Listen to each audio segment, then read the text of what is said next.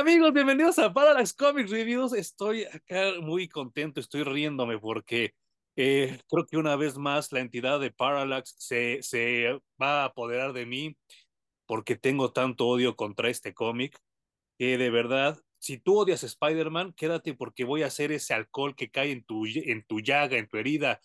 Y si amas Spider-Man, discúlpame porque te voy a quitar tu virginidad de la manera más lamentable y horrible. ¿Cómo estás, Hum? Yo estoy muy emocionado porque a mí sí me gustó Ultimate ¿Cómo Spider-Man. crees? ¿Cómo crees? No, no, no, no lo puedo creer. Eh, voy a poner en contexto todo, todo, todo mi odio. Y para los que me están viendo en video, a pesar de que estamos muy lejos de Halloween, hoy me disfracé de Skrillex. y este, eh, los voy a poner en contexto para que se sientan tan cansados, tan hastiados, tan frustrados como me sentí yo hace 20 años. En 1994 tuvimos un suceso lamentable para muchos, que ahora ya lo veo y no era tan lamentable después de lo que vimos, eh, que se llamaba la saga del clon, donde ya consideraban que Spider-Man era un personaje viejo, que Peter Parker había envejecido de más, y entonces trataron de hacer que realmente el clon fue el que habíamos leído por 15 años, 16 años por ahí, y que el verdadero Peter Parker había, y había regresado, que él estuvo encerrado mucho tiempo. No funcionó, creo que lo vendieron mal. Si lo hubieran vendido de otra manera, hubiera funcionado mucho mejor. Ya algún día analizaremos la saga del clon. Dos años después, dos años después de ese reboot, sale algo por John Byrne, que alabado sea su nombre, que se llamaba Spider-Man Chapter One, donde resetearon de nuevo el origen de Spider-Man para modernizarlo. Creo que John Byrne hizo lo que pudo. Eh, creo que en ese entonces Spider-Man no estaba tan echado a perder y entonces el trabajo que hace John Byrne es bueno a secas, no fue Man of Steel, no fue Wonder Woman, no fue nada de lo que él pudo hacer bastante bien, uh -huh, pero uh -huh. se tarda año y medio en acabar Chapter One. Eh, justo cuando acaba Chapter One, Howard Mackey toma las riendas de Spider-Man y pues resulta que caen en el cliché de siempre donde Peter Parker ya no sirve, él se retira y no, este, ya se acabó esta historia, bla, bla, bla, bla, bla, bla, y lo reemplazan por una chava mexicana que se llamaba Anya y nos dan una Spider-Woman totalmente extraña que nunca regresó. Y creo que ahorita hace poco con el Spider-Verse regresó, pero ahora ya se llama Anya la araña totalmente ridículo y pendejo. Estoy hablando de menos de 10 años, tres reboots, tres reboots de este personaje que es otrora mi superhéroe favorito. Y para el 2000 nos avisan que viene una película de Spider-Man que ahora sí va a ser la buena porque X-Men pegó mucho y entonces Sony dijo, les doy mi lana, quiero que me hagan una película de Spider-Man. A lo cual Marvel, pues, lo agarraron como ese pinche alumno que le digan, a ver, culero, la clase, ay, ay, este, maestro, no, no leí, este, no traje la tarea, este, se me olvidó el libro, ay, se lo comió mi perro. Y entonces, a como Dios les dio a entender, sacaron este guion hecho por, por, híjole, Brian Michael Bendis, que diría el buen Hum, es hit or miss, a veces tiene cosas muy buenas, a veces muy pendejas, y de la nada se sacaron este pedo, el que les vamos a hablar hoy, hace 24 años salió, llamado Ultimate Spider-Man. Ahorita yo no sé qué me va a decir el Hum, porque no hemos hablado nada. Pero para mí aquí es el Spider-Man viciado, vicioso, acartonado y echado a perder que seguimos masticándonos tanto en los cómics como en las películas. ¿Cómo estás, mi Hum? Muy bien, o sea, Emanuel, es que a mí sí me gustó este Spider-Man, güey, porque solamente leímos el primer volumen. El primero. ¿no? No, no leímos los más de 100 cómics que publicaron en Ultimate Spider-Man. Uh -huh. Y lo, lo, primero que me llama la atención es que todo este trade paperback inicial se contó en un solo cómic originalmente, escrito por Stan Lee, por Steve Ditko. Sí. Y esto obviamente alargaron la historia durante seis números, ¿no? Para poder llegar a ver, digamos, al Spider-Man que todos conocemos. Sí, sí, sí, sí, sí, sí, sí, sí. Eh, lento, lento pero a mí me gusta mucho que exploran la parte adolescente de, de Peter Parker. de cuando obtiene poderes y se porta culero, de cuando obtiene poderes y como por fin se siente con la fuerza y con el coraje de defenderse, le, les para una cara culera a los bullies también, ¿no? A mí esa parte es de las partes que a mí no me gusta, Hum, y probablemente por lo que me estás diciendo, a ti sí te gusta la película de Tobey Maguire. A mí me gustó mucho cuando salió. Sí, de hecho, hay mucho paralelismo entre la historia de Ultimate Spider-Man y la película de, de Sam Raimi, ¿no? Yo les quiero mostrar, discúlpenme a la gente que nos está escuchando por Spotify, por Apple Music, por Amazon Music, por Google Podcast.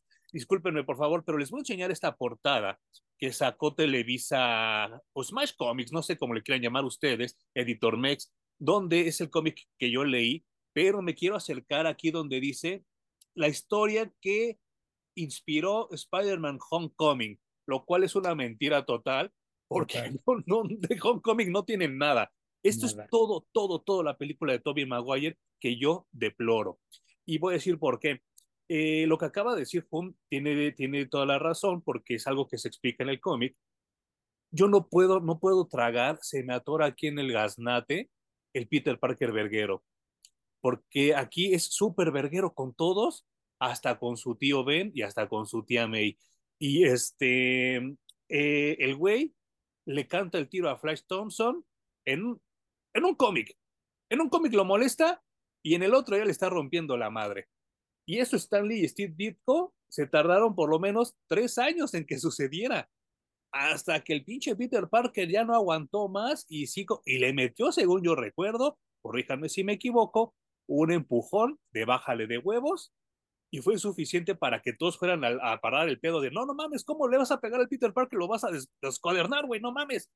Mm. Aquí no, aquí sí se avienta hasta sus acrobacias y su puta madre, lo cual se me hace totalmente ridículo, porque está matando al personaje de Peter Parker y a la identidad secreta de Spider-Man. Pero bueno, yo de verdad hoy traigo mucho veneno y este va a ser así como que el tentempié, ¿no?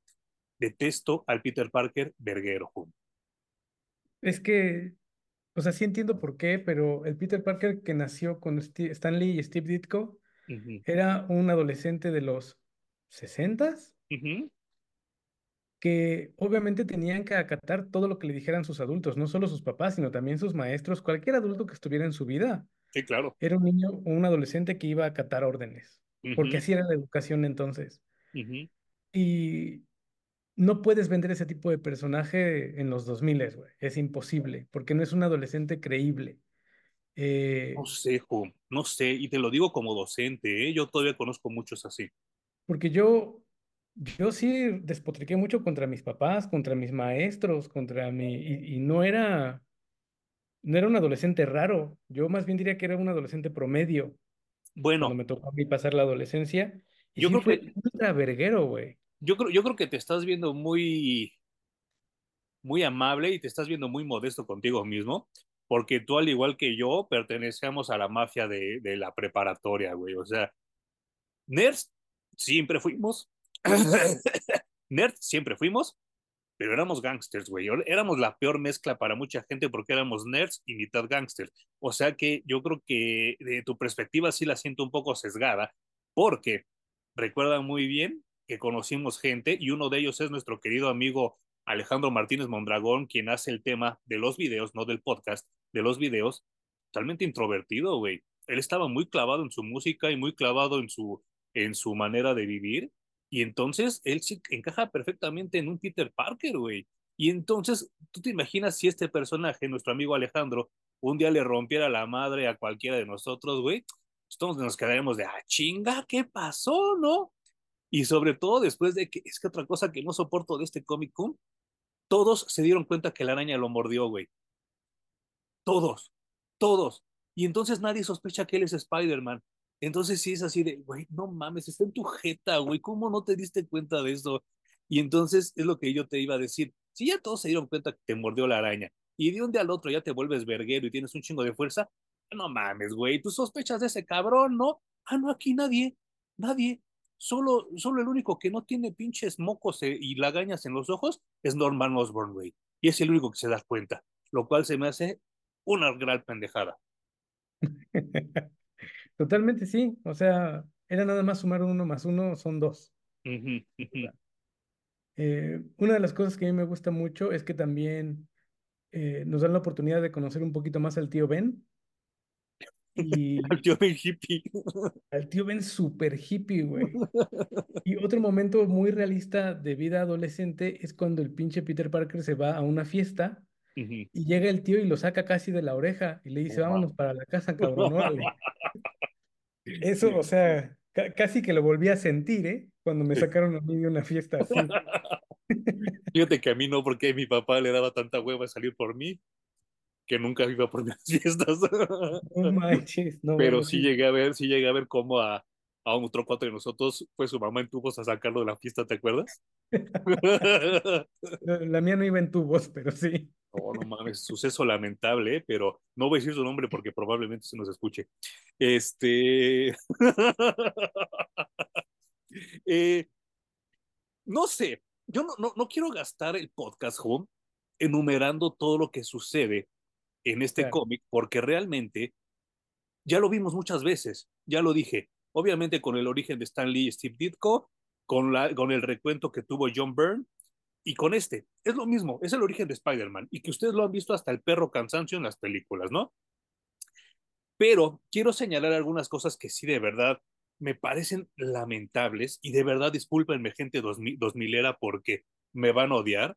Eh, las portadas son nefastas, güey, son detestables. Fue esta transición donde ya todo lo querían hacer en Ujú, Corel Draw, totalmente. y las portadas son horribles, horribles, ni siquiera tienen como un diseño. Nada más, o sea, vean el tamaño de la cabezota de Spider-Man. Para los que nos están escuchando, busquen Ultimate Spider-Man número uno del 2000.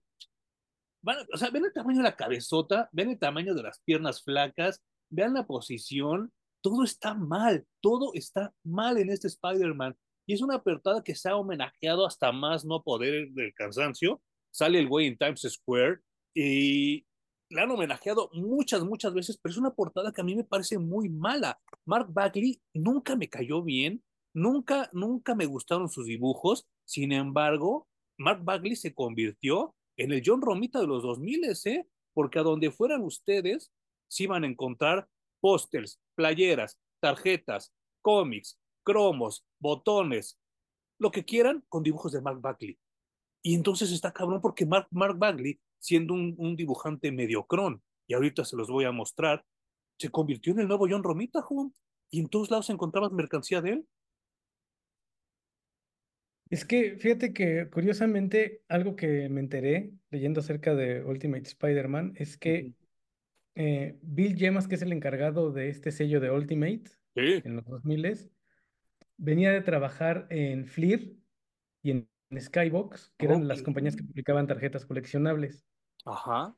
Y uno de los sets más exitosos que publicó Fleer en los 90 era una serie de Spider-Man que traía Mm. hologramas, los, compa- los compartimos ahí en la cuenta de Twitter por si los Oh, quieren checar.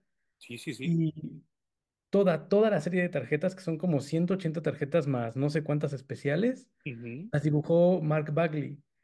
Y algo Mm. innovador, le voy a poner entre comillas, que traía esa serie, es que al completar las nueve, los nueve espacios de las micas, formaban una imagen completa, ¿no? No Eran las, como un rompecabezas. no las recuerdo, ¿eh? Y todas, todas, todas están dibujadas por Mark Bagley. Y curiosamente, en ese momento, Bill Yemas estaba trabajando en estas compañías.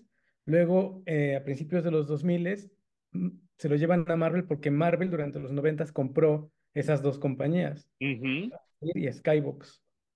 Entonces llega Bill y pues yo creo que su dibujante fetiche era Mark Bagley después de haber hecho toda esa serie de tarjetas, ¿no? Y de hecho dice Mark Bagley que cuando le ofrecieron el título de Ultimate Spider-Man, dijo, Nel, yo no lo voy a hacer. Le daba hueva. Yo creo que después de dibujar tanto Spider-Man, dijo, no, ya la chingada, ya no quiero dibujar esta madre.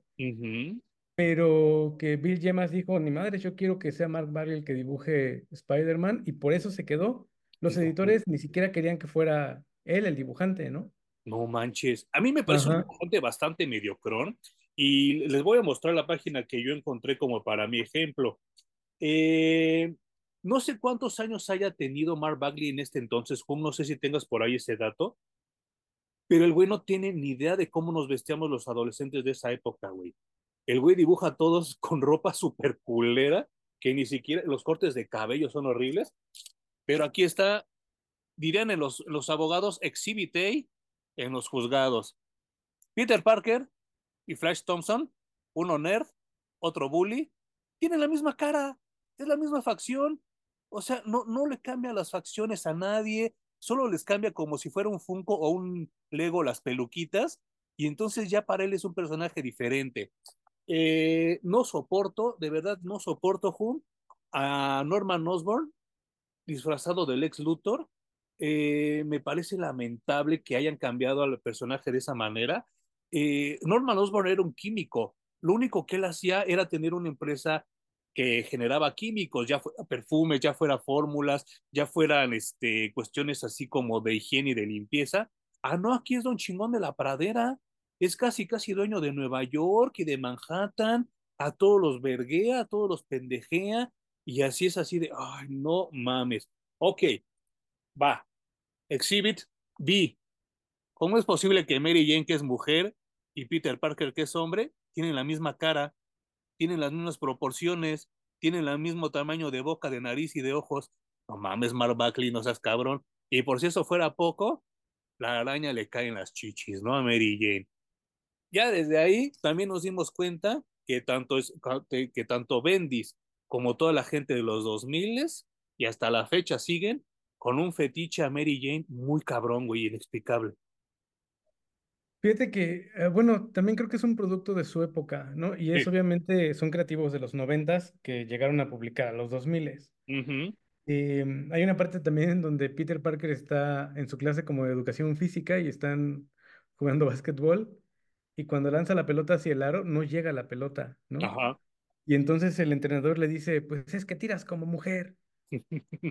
Entonces, eh, pues obviamente traía este tipo de idea, ¿no? De mujeres débiles, eh, solo sirven para enseñar las chichis. Sí, eh, yo no me peleo con eso, ¿no? Cada, cada cosa en su época y por claro. mí está bien, no pasa nada.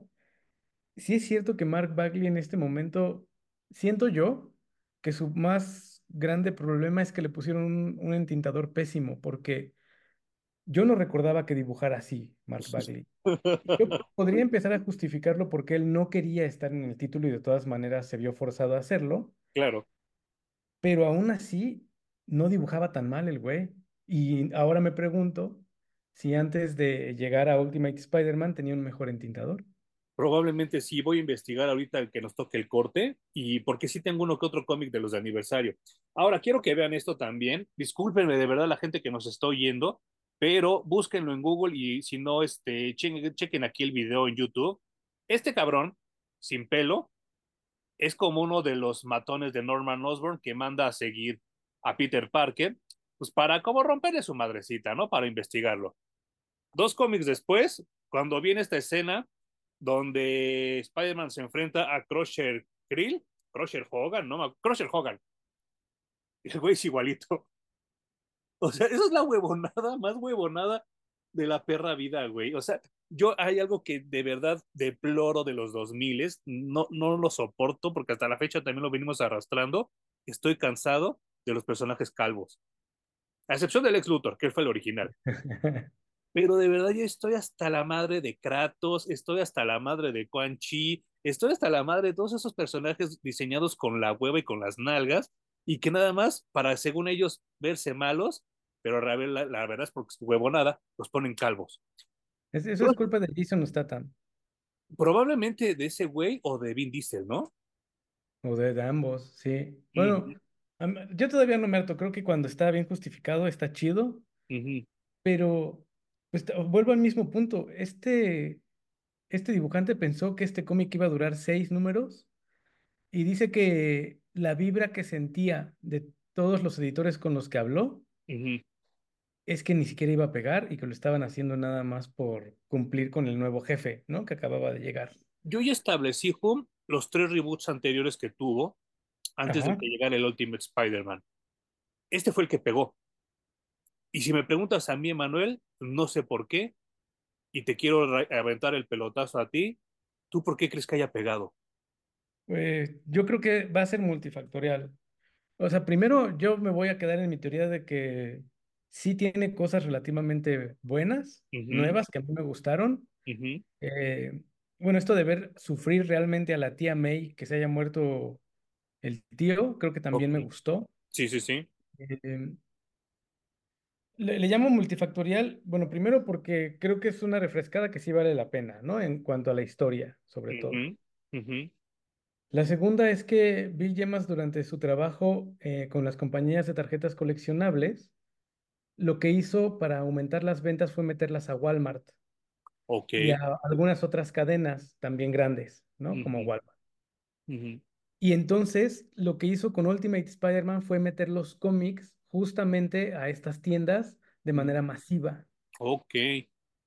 Eso lo que logró fue obviamente impulsar las ventas muchísimo más. Dicen que lo que se vendía en Walmart en realidad no dejaba nada de ganancias, ujú. es como que quedaba tablas, Ok. pero le llegó a un público muchísimo más amplio. Sí lo creo. Sí lo Y creo. entonces es este efecto de, hay mucha gente que conoce a Spider-Man gracias a la caricatura de los noventas, Sí. Y esa es su idea del personaje, y ese es el personaje que ellos aman. Y es su canon. Claro, eh, muy, seguramente de los cómics podríamos eh, compararlo y quejarnos de algunas cosas y admirarnos de otras, ¿no? Pero para ellos ese es su canon de Spider-Man. Sí. Entonces, para los niños que fueron a Walmart y que de pronto se toparon con un cómic de un personaje que remotamente conocían, porque estoy de acuerdo que no hayas leído nunca nada de Spider-Man, pero seguro sabes quién es. Sí, claro. Entonces vas a Walmart y tus papás te compran un cómic que puedes ir cada semana a hacer el súper con tus papás y que te compren un cómic, está de poca madre, pues ese va a ser tu Spider-Man. Entonces, seguramente de ese, por ese lado pegó muchísimo. Ese dato no me lo sabía y es muy bueno, Jumi. Sí, sí, totalmente. Eh, te acordarás que cuando fuimos a Los Ángeles, vimos también en el Walmart esa madre como un mini rack que tenían el chingo de cómics. Sí, Maltratadísimos todos, ¿eh? Pero porque todos fueron y los leyeron. Entonces sí se me hace que era una muy buena estrategia lo que me estás diciendo. Súper buena porque, o sea, antes solamente los veías en los newsstand ¿Sí? y en Mm. las tiendas especializadas de cómics, por supuesto, ¿no? Pero que mucha gente le daba pena diagonal miedo meterse, ¿eh? ¿En serio? Sí, claro, yo conozco mucha gente ¿Olían que mal o le... qué? ¿Mandé? ¿Olían mal? Probablemente sí olíamos mal en esa época, pero, pero sí, este, no, no, yo creo que era más como el estigma, ¿sabes? Porque yo creo que aquí en México fue muy difícil la transición y de verdad eh, a la gente que tiene menos de 20, de 30 años, eh, no le tocó vivir eso. Pero sí, eh, nosotros vivimos una discriminación fuerte por leer cómics, ¿no? Porque en los ochentas, los que leíamos cómics éramos los niños y los albañiles, ¿no? Y ese estigma se cargó por muchos años. Y entonces yo sí llegué a, a tener parejas que me decían, no mames, güey, o sea, o sales conmigo o compras cómics, ¿no? Y entonces, Eh, pues, obviamente, pues se fueron a la verga ellas y seguí comprando cómics, ¿no? Eh, Pero el, el asunto de esto es que sí era un estigma muy feo. Y entonces yo sí recuerdo haber ido en los noventas tardíos a Kmart aquí en México y que mi papá me compraba cómics ahí. Entonces, como dices tú, es redondo el negocio. Sí, sí, o sea, también, obviamente los cómics los ponían en las cajas ya cuando salías, ¿no? Ujú, Y Sí, entonces mientras estaban formados, seguramente el niño agarraba el cómic y lo leía, y si no alcanzaba a leerlo, le pedía al papá que se lo comprara para poder llevárselo a su casa. Entonces, claro. explotó, explotó Spider, el Ultimate Spider-Man, Y yo también a eso le atribuyo el éxito que tuvo la película, ¿no? Porque Claro, mucha gente vio a su Spider-Man en la sí, película. sí, totalmente de acuerdo contigo. Sobre todo, bueno, fíjate que yo no me acordaba que ninguna encarnación de Spider-Man, salvo la del 2099, Ujú, había tenido estos disparadores orgánicos en los brazos de Sí, telaraña. sí, es cierto, y se lo volaron al del 2099, ya no me acordaba. Eso, eso estaba bien raro porque yo no sé si ya he leído o, o ya hemos platicado de estos disparadores orgánicos y yo recordaba que sí había un Spider-Man Peter Parker oficial que, que sí se los habían puesto, pero creo que no. Según yo, no. Según yo, lo más cercano que tuvimos fue cuando Michael Morbius este, infectó a Peter Parker y lo Ajá. convirtió como en una en el, en el Man Spider y que tenía acá sus pinches ojotes y tenía los cuatro brazos y todo eso. Según yo, esa es la única vez que el Peter Parker del, del 616 tuvo sus disparadores orgánicos que le salían de aquí, Lo según yo. lo hizo intentando cu- curarse, ¿no? Del, Sí, del vampirismo. Sí, sí, sí. Sí, sí, Sí, sí, sí. esto, güey, esa imagen me quedó grabada en el cerebro así tatuada, güey. El, Y que yo no sé cómo lo han sacado figura, ¿eh? De eso, porque es también muy popular, muy famoso. Creo que sí hay, güey. Habría que preguntarle al Polly, Sí, sí, sí, sí. Sí, se me sí, creo que sí hay. Entonces creo, es. por eso decía que era multifactorial, ¿no? El éxito de, de Ultimate Spider-Man. Y pues obviamente llegó este güey y, y se la sabía, y se la sabía cómo marketearlo. Sí. Y también quiero poner eh, como evidencia, su señoría, que si estuviera tan malo, no hubiera llegado a los ciento y pico de números, aunque Es increíble. mucha gente dice que lo mejor que trajo Ultimate Spider-Man fue a Miles Morales. Totalmente de acuerdo. Yo ya lo había platicado contigo alguna vez, tras de cámaras y aquí en el podcast. Eh, Miles Morales, yo creo que sí va a ser el sobreviviente, va a ser el, el, el, eh, como ese personaje que siempre queda vivo en las películas de horror, de zombies, de vampiros, después de esta época woke. Creo que eh, personajes como Riri Williams, como Iron Heart, como todos esos negritos sandía que ya hablaremos en el siguiente capítulo, nadie los va a recordar y Miles Morales va a ser el único que va a sobrevivir. Y la historia lo va a juzgar, ¿eh? O sea, fíjense hoy, hoy es 10 de enero cuando estamos grabando esto, 10 de enero del 2024. Si este podcast trasciende, y yo espero que sí, otros 10 años y alguien esté oyendo este episodio, por favor coméntenme y díganme si tuve o no tuve razón. Creo que Miles Morales va a ser el único personaje que tuvo su race swap, su race swap exitoso y que la gente lo va a recordar con cariño. Fíjate que sí, está bien chingón que no fue un race swap porque no es un Peter Parker, ¿no? Exacto, En exacto. realidad es otro Spider-Man. Uh -huh, uh -huh, Creo que si hubiera sido solamente un race swap, hubiera fracasado rotundamente, ¿no? uh -huh. Y obviamente también habría que analizar qué tanto pegó gracias a que ya el Peter Parker Spider-Man estaba en el piso, güey, ya no había que- nada que hacer para levantarlo. Y no sé si algún día vamos a, se- a seguir analizando Ultimate Spider-Man, Uh -huh. pero qué gran acierto fue matarlo. Sí, sí, fíjate que sí, ¿eh? eh ¿cómo? Es que, es que lo pusiste muy bien hace rato, Hum. Para mí fueron siete números que Stanley contó en dos. Y entonces para mí sí llegó el momento de, bueno, ¿qué pedo? ¿Y cuándo va a pasar la acción? ¿Cuándo van a empezar los chingadazos? ¿Cuándo lo voy a ver columpiándose? Aunque ahora la nueva generación dice balanceándose. El Spider-Man balanceándose. No, se columpia, güey, no balancea. No tiene su pinche, no tiene su báscula, no sean muy mis huevos se balancean cuando hace frío y calor. Exactamente, no digan mamadas, aprendan a hablar español primero. Este, bueno, se tarda la eternidad, por lo menos cuatro números se las avienta sin el, sin el disfraz de Spider-Man. Entonces a mí me da una hueva terrible porque dije, no mames, Stanley lo contó en dos números y aquí ya van cuatro y siguen dándole vueltas a lo perro mismo, ¿no? Creo que para el pinche cuarto número seguía vivo todavía el tío Ben. Yo, yo no sé también si había una consigna de seguir paso a paso lo que habían hecho Stanley y Steve Ditko, ¿no? Uh -huh. Sí, Creo que claro. sí debieron de haberse tomado muchos más permisos, Uh -huh. porque a fin de cuentas este no era el Peter Parker que conocíamos, podían hacer lo que quisieran con él. Claro. No, no sé, a lo mejor si había una línea editorial de no toquen este, estas cosas, ¿no? Porque, Ajá. como dices, a Osborn lo hicieron un empresario muy exitoso Sí. y en estos mismos seis números lo hacen un monstruo, Ajá. irracional, como un Hulk, digamos, ¿no? Y con el peor diseño del Duende Verde que yo he visto en mi vida, ¿eh? Es que ese es mi, mi otro problema. No debieron de haberle llamado el Duende Verde. Si hubiera sido solo el Duende, hubiera Uh -huh. funcionado perfecto, güey. Uh -huh. Porque ni es, ni es duende ni es verde. Y luego lo quieren hacer verde y se ve todo forzado.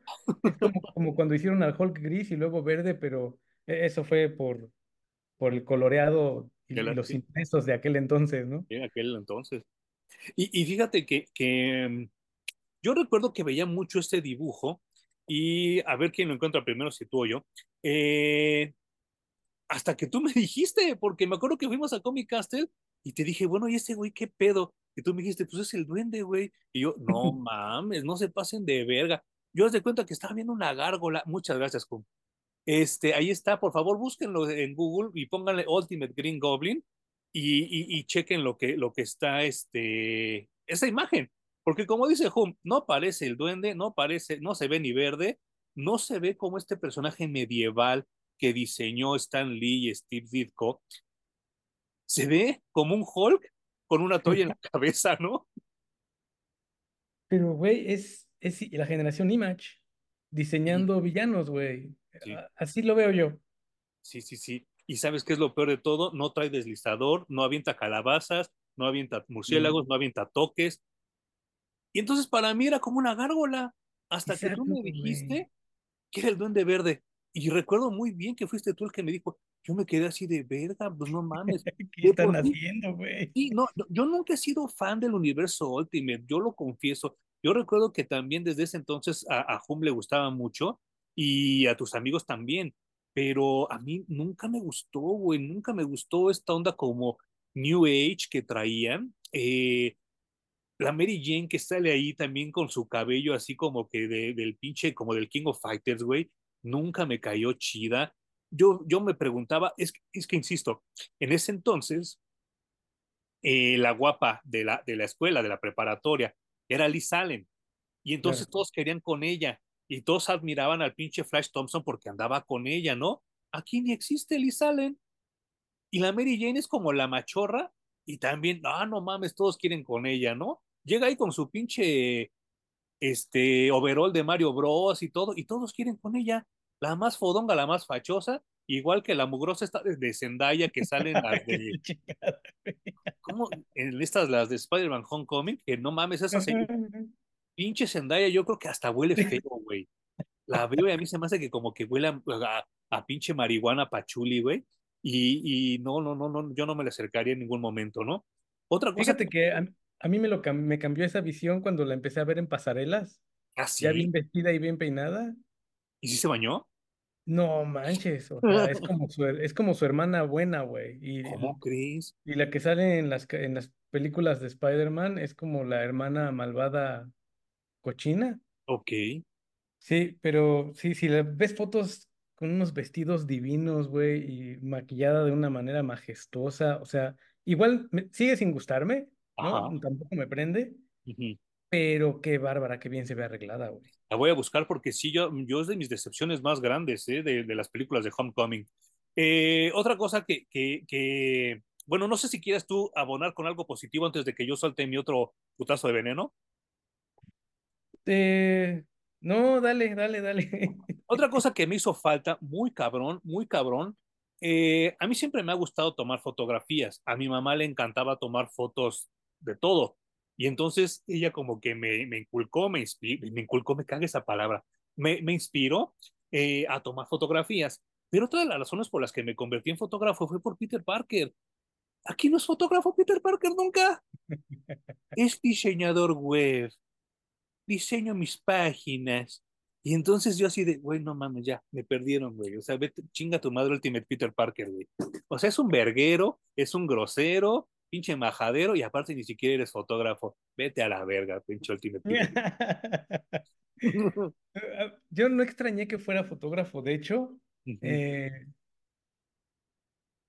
también creo que, que te contrate un periódico cuando estás en la preparatoria y eres fotógrafo, la posibilidad es menos 10, Sí, ¿no? claro. Pero también me gustaba que Peter Parker fuera fotógrafo, ¿no? Creo que era un, un buen trabajo que le agregaba una buena dimensión al cómic de Spider-Man. Ajá. Eh, ser diseñador de páginas web, obviamente fue un, un oficio de moda. Ni siquiera voy a decir que es una carrera, ¿no? Y Fue un dejó, oficio de moda. dejó mucha lana en ese entonces, ¿eh? Pero tú ahorita dices, soy diseñador web y te dicen, ¿qué? ¿Qué es eso, güey? Yo, yo te, de hecho, hasta se me dificultaría definir actualmente qué es un diseñador web. Pero, en fin, ya, ya pasó, pasó ese momento y creo que en su esfuerzo por renovarlo, pues sí encontraron una profesión que era de los 2000, justamente, ¿no? Sí. Eh, otra cosa buena que A mí me parece buena, no sé si a ti te lo parezca, pero ni Mary Jane ni Harry Osborn, no. Sí, Harry, ni Harry Osborn estudian la prepa con Peter Parker. Y que el Harry Osborn es como John Travolta, ¿no?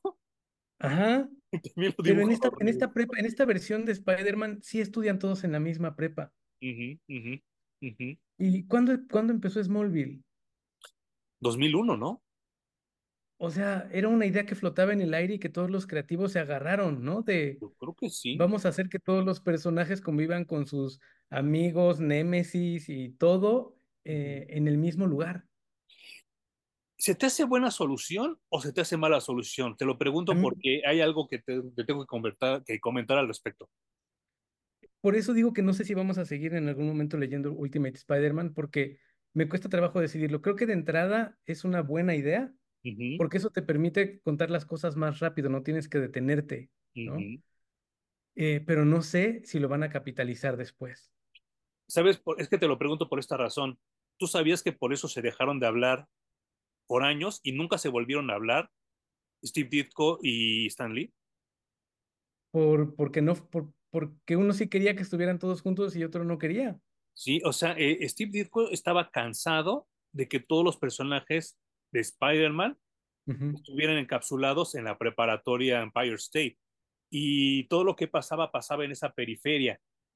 Y le cagaba a Steve Ditko que siempre el villano tenía que ver con Peter Parker. Y él decía, no mames, es que Nueva York es grandísimo y puedes hacer un chingo de cosas si te extiendes. Y entonces el, el Stanley decía, no, porque para mí está más chido, lo acabas de decir muy bien, tener todo encapsulado en una misma área. Y entonces, cuando inventan al Duende Verde, lo inventan así de manera, de manera aleatoria, como generaron a todos sus villanos, pero cuando Stan Lee le sugiere a Steve Ditko que a la hora de que se quite la máscara era el papá de Harry, se aventaron un megatiro, güey. No Un, manches, un megatiro que causó que Steve Ditko renunciara y nunca volviera a trabajar en Marvel, ¿eh? Tuvo que, güey. fue cuando entró a hacer el paro John Romita porque se aventaron el tiro de la vida y se murió Stan Lee y creo que Steve Ditko ya no está tan lejos de morirse. Nunca se volvieron a hablar, ¿eh? No, Steve Ditko ya se murió. Sí, ¿verdad? No tiene tanto. Sí. Pero bueno, es que rápidamente, cuando creo yo que cuando escribes cosas como cómics complejas, eh, para ti es mucho más fácil tener presente en el cerebro si todos están relacionados. Claro. Si empiezas a traer personajes de afuera, tu cerebro de escritor inmediatamente va a empezar a buscar, ¿y este güey quién es? ¿Qué hacía? ¿En dónde vive? ¿Quién es su esposa? ¿Quiénes eran sus amigos? Y entonces te empiezas a hacer tú también una historia de ese personaje que trajiste de afuera. Si está relacionado de entrada con tu personaje principal, no tienes ese problema, sigues manteniéndolo. Y Ujú, Stan Lee con tantos cómics a la vez escribiéndose, se iba a volver loco si no hacía este tipo de ejercicios de esa manera. Pues, Spider-Man, Spider-Man. Tus historias están muy mal. Tus dibujos están peor. Ah, Ay, espérate, espérate. Bueno, que yo sigo en que me gustó Ultimate Spider-Man, Ajá. Pero quiero compartirles este dibujo, güey, que no le hace Espero, ningún favor a esta historia, ningún favor, no le hace ningún favor a nadie. espero que sea el mismo que yo guardé ahorita para este segmento. Entonces es Peter Parker cuando logra hacer sus telarañas. Ajá. Miren esto. Sí, no manches. Es uno de los que te iba a mencionar, güey. No, no, Por no, si no alguien que su fantasía fetiche era ver a Peter Parker en calzones, Sí, sí, sí, sí, sí, sí. Pero no, no, no, no cualquier calzón, güey, sino eh, es, es calzón de Homero Simpson, güey. O sea, Espérame, yo cuando era niño sí llegué a, traer, a traer unos de esos, ¿eh? ah, no, en los ochentas todos lo- los, los, los usamos, porque yo creo que fue hasta finales de los ochentas, este, que llegaron los Rimbros y todos esos que eran como nuevos, ¿no? Los Los Playboy. boxers, Sí, claro. claro, pero de niños todos nos tocó usar de esas madres, güey. Pero este, no, no, no, no, lamentable, lamentable ese. Qué bueno que lo mostraste porque lo iba a enseñar yo también. Pero también quería enseñar este, que en esa época no existían los memes, pero sí existía la revista Wizard y la revista Comic Sin. Y le hicieron, pero el chingo de parodias a esta escena. Acá vemos a Peter Parker reventando una banca y no saben las bromas de masturbación que hubo por todos lados gracias a este panel tan horroroso. Pues es que parecía que tenía un pene con mucha fuerza, ¿no? Y tuvo Sí, una erección en medio de la clase. Tan fuerte que rompió su pupitre, güey. No, no, no, no, no. Pues está, está bien cagado porque no, este, yo no sé cómo lo aprobaron. Estas dos escenas, tanto Peter Parker bailando en calzones blancos, como este, como esta escena de que rompe la banca con su dick, ¿no? Eh, insisto que no quiero contarles la historia porque ya se la saben ustedes de todos lados, ya la vieron en las películas de Tobey Maguire, ya lo leyeron ustedes probablemente en algún otro lado y, no, no le aporta nada, no le abona nada a la historia, o sea, no, no es algo que yo, no encontré ningún elemento que dijera, esto es lo que define Ultimate Spider-Man y que nadie más tiene. Eh, y creo que eso es lo que a mí me falta, un sabor único, porque obviamente el Spider-Man del 2099, pues su, su, premisa es que está en el 2099, ¿no? Eh, ben Riley, su premisa es que es un clon y que ese güey, pues a lo mejor a veces, como amanezca el dólar, está de buenas, está de malas, por la estabilidad química que, que presenta su, su creación, ¿no? Eddie Brock, pues también un güey que ha sufrido como que mucho en la vida y que a la hora de que tiene el contacto con el simbionte, pues el odio de los dos hacia Peter Parker los transforma en Venom. Yo no encuentro que sea lo que este Peter Parker Ultimate, el sabor único que nos presentaba. Para mí es totalmente incipiente. Sí, te digo que yo creo que respetaron demasiado, ¿no? Uh Y se debieron de haber tomado muchas más libertades. Uh -huh. Eh, algo que también se me olvidó mencionar es que en este momento también entra eh, Quesada como, edi como editor. Justo eso también te iba a comentar, ¿eh? Y algo que también incidió en las ventas de Ultimate Spider-Man Spider es que eh, Bill Yemas decidió que fueran trade paperbacks de seis números. Y por eso es que todos los trade paperbacks de Spider-Man, de Ultimate Spider-Man, tienen solo seis números, ¿no? Ya estaba planeado así desde el principio. Ajá. Y el güey llegó también con la consigna de reimprimir los pocos que ya existían y crear nuevos trade paperbacks porque no los encontrabas por ningún lado, güey. Tenías Sí, que ir a buscar los single issues, Ajá. que no los, o sea, güey, obviamente unos los, los, encontrabas muy fácil, pero otros ya, ya no existían, ¿no? Entonces, eh, traer nuevos trade paperbacks a la venta, pues también impulsó mucho las ventas de nuevo. Sí, eh, híjole, yo como lo comenté en el episodio de la muerte de Superman, yo mi, mi primer trade paperback, mi primer compendio fue eh, el, ese precisamente, el de la muerte de Superman. Yo uh -huh. creí que iba a haber de todo lo que yo me imaginara, ¿no? Lamentablemente no era así. Ahorita vivimos en una época dorada de compendios, que ahora se registran ventas más altas de compendios que de cómics normales, y es totalmente natural, ya lo hemos comentado Jun y yo, porque hasta en cuestión de comodidad y de look, si no ven acá atrás, se ven más chidos. Eh, pero en esa época no existía. Y sí recuerdo, no sé si ibas tú conmigo también ese día ahí en el Tenguis del Cascajo, que llegó un chavo con una caja con cinco o seis reimpresiones de Ultimate Spider-Man y nos las vendió baratísimas. ¿Ibas tú conmigo o no ibas tú conmigo, Jun? No me acuerdo de eso. Pues eh, era un chavo que llegó con una caja literal así de cómics, de, de zapatos, y tenía seis reimpresiones. Primera reimpresión del número uno del Ultimate Spider-Man. Yo fue la primera vez que lo compré para revenderlo. Lo calenté un año, me lo llevé a San Diego a la Comic Con, me los ni siquiera me preguntaron, güey. ¿Cuánto quieres? Les dije 14 dólares por los dos. Venga. Toma, puto. Me los pagaron así sin pedos y le dije, oye, oye, oye, es primera reimpresión. No, no, no te preocupes, toma, pum. Así, güey, me los pagaron. Porque todos andaban tras de ellos. Fue de lo, de lo más buscado, sí, curiosamente. Bueno, sigue siendo de los cómics también que se evaluaron. Uh -huh. Yo creo que de principios de los 2000 ha de ser de los más sí. evaluados tranquilamente. Sí, sí, sí. Y pues bueno, o sea, básicamente le debemos este éxito o renacimiento de Marvel a, a Bill Yemas y a Joe Quesada, ¿no? Que también incluso en ese momento instituyeron este sello de Max y de Marvel Knights. Es lo que te iba a decir, justo era, era también el, el albor de Max y de Marvel Knights. Que a mí Max eh, nunca me cuajó eh... chido, pero Marvel Knights, el putazo, ¿eh? El putazo que también hasta la fecha se siguen robando el formato. Sí, también creo que lo, lo que hicieron fue decidir divorciarse por completo del Comics Code Authority. Sí, no manches, qué Así huevos de Joe Quesada, ¿eh? en nuestra perra vida vamos a contar lo que se nos pegue la chingada gana, no importa qué tan bravo le resulte a la gente.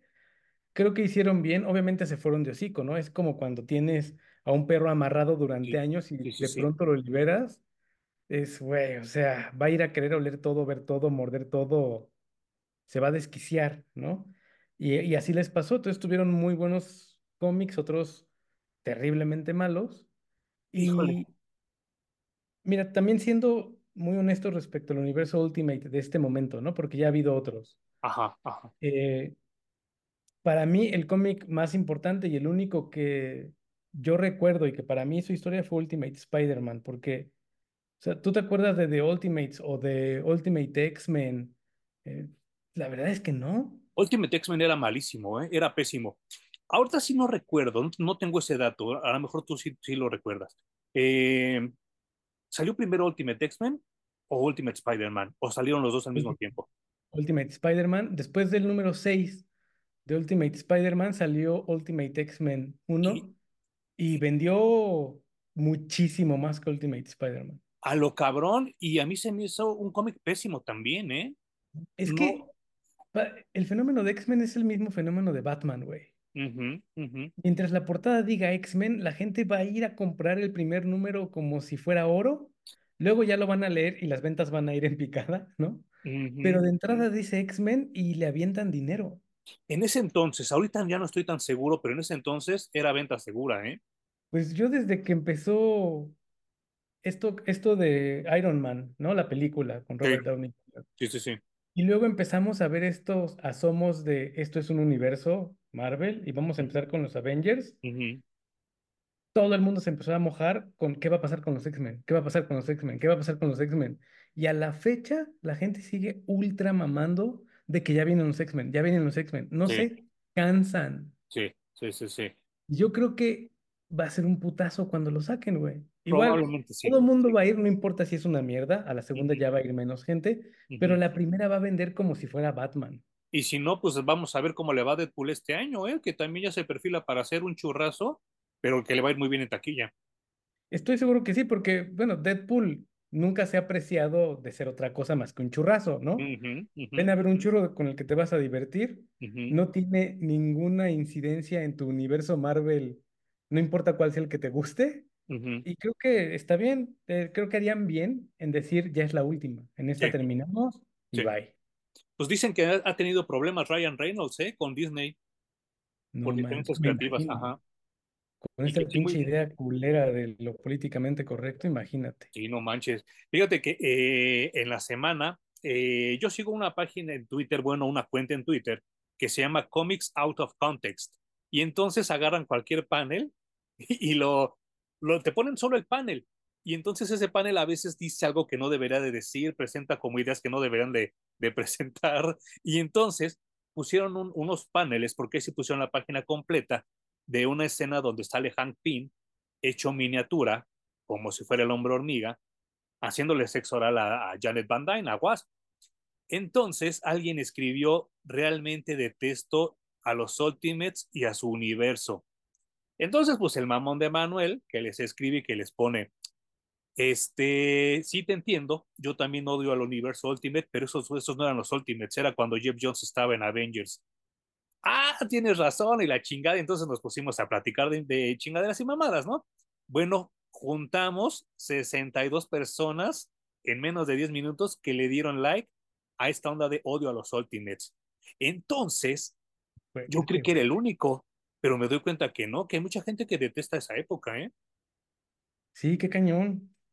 Y bueno, vuelvo, vuelvo al punto. Yo creo que el único relevante al final, dices tú, el tiempo lo dirá o el tiempo lo va a comprobar, ¿no? Sí, La claro. historia lo va a juzgar. Sí, Eh, a la vuelta de 24 años, dices, yo creo que sí. es el único personaje relevante y reitero mi punto, no solo el mío, sino el de mucha gente alrededor del mundo, fue el título que dejó a Miles Morales. Y mira, eh, eh, dirán misa, dirán, dirán lo que quieran en esa gente, los detractores, la gente que trabaja para Image, whatever. Pero para mí era mucho mejor el universo de Heroes Reborn que el Ultimate. Sí, sí, yo también lo disfruté más. Se sentía más fresco. Sí, y bueno, ¿por qué traerían de vuelta el universo Ultimate ahora, güey? Bueno, bueno, ok, ok. Sí, sí, este. quiero cerrar esto, esta plática de Ultimate Spider-Man, porque sí, insisto que no les va a aportar nada que yo les cuente lo que pasa en el cómic. Ya lo vieron en todos lados, así que no tiene ninguna injerencia si yo se los cuento como lo hacemos con otros cómics.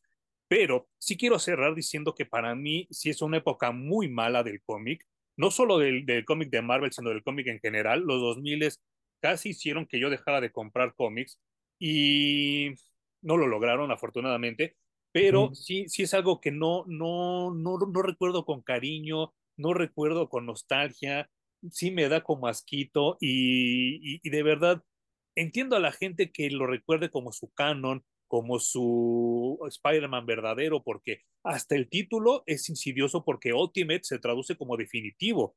Y ujú, ujú. entonces, si hubo la intención, según Joe Quesada, de borrar la continuidad del 616 y convertir este como el verdadero, ¿eh? O sea, sí existió la intención, obviamente nunca iba a suceder. Y lo segundo que quiero comentar, y sí tenías toda la razón, mi querido Home, el entintador de Mark Bagley, Mark Bagley cuando estaba en Amazing se llamaba Randy Emberlin y tienes toda la perra razón del mundo.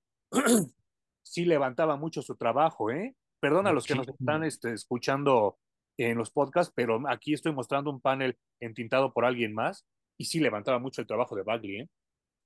Cañón. Es- son de estas portadas que tenían holograma, ¿no? Sí, sí, sí, sí. Ay, qué, Aquí, qué bonitas, güey. si, si me están escuchando, discúlpenme, pero métanse y busquen en Google Amazing Spider-Man 365 de hace 30 años. Wow, Y para mí es como si hubiera ido ayer al perro Sanborns a comprarlo. qué bonito. Sí, sí, En, sí, e- en esos cómics hizo su primera aparición el Spider-Man 2099, Este, justamente. ajá, sí, fue precisamente en este, porque salieron cuatro colores, el Exacto. verde, el rojo, el azul y el este negro. negro. Que precisamente esa es otra cosa que se me olvidó comentar en mi intro, que después de esto, después del 30 aniversario de Spider-Man, tenía cinco títulos, no duraron ni un año y lo dejaron en dos, porque ya no vendía ni madres Spider-Man. Se quedó nada más Amazing y Peter Parker Spider-Man. De ahí en fuera cancelaron todo. Web of Spider-Man. Spider-Man a secas, amigos de Spider-Man, Spider-Man este, y sus historias de amor, Spider-Man y sus fantasías sexuales, todo lo que ustedes tenían en los noventas, se canceló porque ya no vendían ni madres. Y es preocupante porque en ese entonces era el emblema de Marvel. Es que, güey, hablando de tarjetas coleccionables, también sacaron un set de tarjetas del 30 aniversario de Spider-Man. Sí, las brillositas, ¿no? No me acuerdo. No, o las de Skybox, las que eran como que no tenían marco. no tenían nada de marco, Uh -huh. prácticamente reproducían viñetas de de Spider-Man, ajá.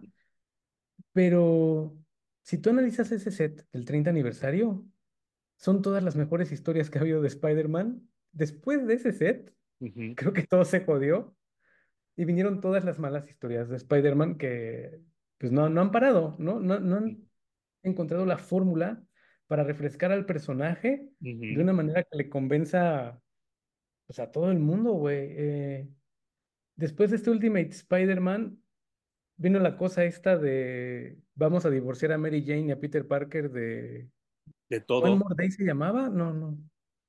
One More Day. Sí, One More Day. ¿Sí? Porque el siguiente se llamaba One New Day, ¿no? O Brand New no Day.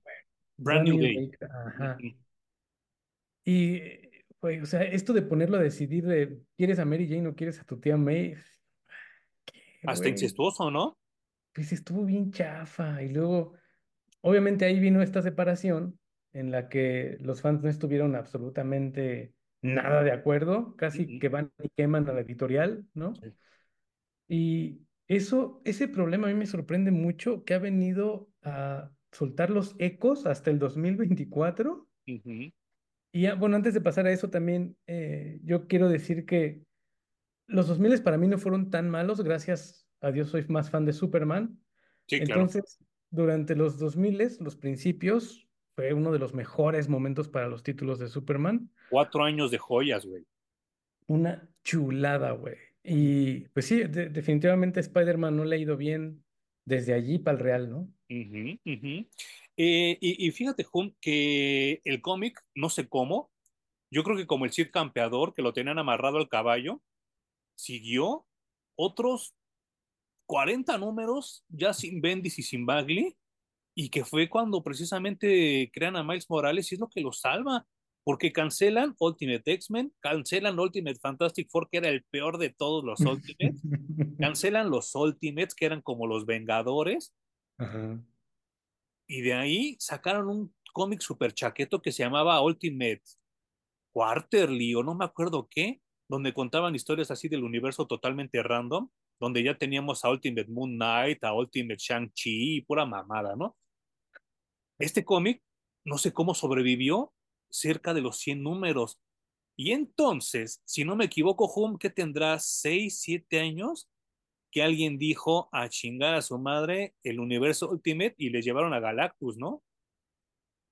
Decidieron terminar ese, ese universo y, pues no sé, a alguien se le ocurrió la eh, grandiosa idea de rescatar lo único rescatable, ¿no? Y por eso hicieron, no sé si por eso hicieron en específico Secret Wars 2, Puede ser, ¿eh? Pero lo único bueno que se trajeron fue a Miles Morales al universo regular de Marvel, ¿no? Al ujú. 616. Sí, sí, sí, sí. Eh, fíjate que curiosamente, el universo 2099, y le llamamos universo porque pinche Marvel algo pega y quiere hacer su versión de eso que pegó, ¿no? Sí, la Entonces, pinche, hasta que sacaron el saca la Spider-Man banda. 2099 y las ventas jalaron muy bien, entonces ya era un universo 2099 y podías encontrar a todos los personajes, güey. También se fue para el carajo porque todo estaba muy mal hecho y muy mal escrito y estaba vomitable. ujú. Y obviamente hicieron lo mismo con los Ultimates, quisieron pasar todo para allá, ult- Ultimate, absolutamente todo. Sí, No funcionó. Y entonces, ¿por qué Spider-Man tiene este peculiar poder de que sus fans son tan rencorosos que no olvidan y no dejan ir como un pitbull que agarra algo y ya no lo suelta, güey? sí, sí, está cabrón. Y entonces tienen que regresar un título que se llama Ultimate Ujú, Spider-Man para que sus fans estén, con- los poquitos fans que quieren ver a Mary Jane y a Peter Parker estén contentos y solo porque se quejan en Twitter, cuando sabemos que Twitter es un universo así de pequeño de lectores de cómics, sí, es así como, ¿qué, está pasando, güey? ¿Por qué ocurren esos fenómenos? sí. Y yo, yo quiero, eh, yo quiero saber, porque me comentabas que, te- que lo ibas a leer, este nuevo eh, Ultimate Spider-Man, donde ya tiene dos hijos, este, tiene su barba como yo, y el güey anda como en los 40, 45 años, con un cuerpo como si tuviera 16, no engordó ni dos gramos. Al principio las portadas, ya se las mostré de Ultimate Universe, eran rectangulares con dos barras horribles, dependiendo el color, a veces eran azules, a veces eran rojas, a veces eran negras. Cuando era el final del universo Ultimate era igual, pero ponían una textura gris metalizada, como si fuera una placa de metal. Bueno, hasta eso copiaron estos chavos, ¿verdad? De los nuevos, de este nuevo universo que, que se está intentando hacer. Sí, ciertamente ponen una pleca blanca, ¿no? Yo, yo creo que este esfuerzo inicial de Ultimate de los 2000 ujú. era literal para destacar el cómic en los anaqueles. Sí, claro. ¿no? Entonces era como un foco rojo que veías ahí en medio de muchos colores y te llamaba y lo veías, Eh, pues obviamente respetando esta línea, aquí se hace una pleca blanca. Lo que tengo que decir de este Ultimate Spider-Man es que me gustó mucho la manera en que está escrito. Es otra vez Bendis, ¿verdad? No, no, no es Bendis, Ah, no. Ah, la Bendy. la Híjole, Bendy. ahorita no tengo, No te no preocupes. tengo Lo- lo- maldito ahorita me lo dices, pero dime tu opinión, dime tu opinión. Me gusta mucho cómo está escrito.